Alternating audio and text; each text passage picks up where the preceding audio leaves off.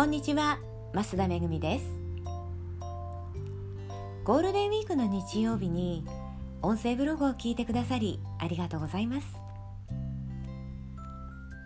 今日はネイルチェンジに行ってきました。これからバラの季節になるのでどうしてもバラのネイルにしたくて 3D のバラネイルをお願いしました。まあ、3D はね今若いネイリストさんではできない技術なんですよね。ほんと素晴らしい技術で。これは後ほどプライベートブログとインスタグラムのプライベートアカウントに載せますね。で今日はこんな日にも音声ブログを聞いてくださる方だけに、えー、コアな情報をお伝えしたいと思います。えこれはごく一部のセミナーでしかねお伝えしていない SEO の内容です。あなたは何の専門家ですか？ブログにはいつもその専門分野について書いていますよね、まあ、サイトを作る際に何を発信するサイトかっていうのをきちんと決めると思うんですね。何の専門家なのか。でウェブサイトを作るのであれば、まあ、トップページがめちゃめちゃ大事。っていうことが今までいろいろやってみて分かりました。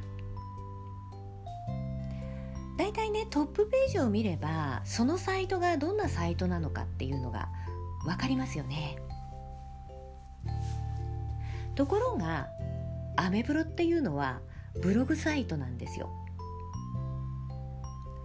トップページの記事は更新するたびに変わります。まあいつもいつも専門的な内容を書いているとはいえね。まあ、その専門的な内容でもある程度幅はありますしブログなので他のことも書きますよね。ではアメブロで何について書いてあるサイトなのかっていうのを Google さんに知らせてあげるにはどうしたらいいのでしょう？アメブロのトップページをよーくよーく見てください。記事を更新しても変わらない場所っていうのがありますよね。そう。メッセージボードなんですよ。メッセージボードだけは記事が入れ替わってもそのままです。なのでメッセージボードにこのサイトは何について書いてあるサイトなのかをしっかりと書いてください。これはね私がいくつかのサイトで試して結果を得られた方法です。まあ、メッセージボードを使ってないっていうのはねまず非常にもったいないことなんですけれどもメッセージボードに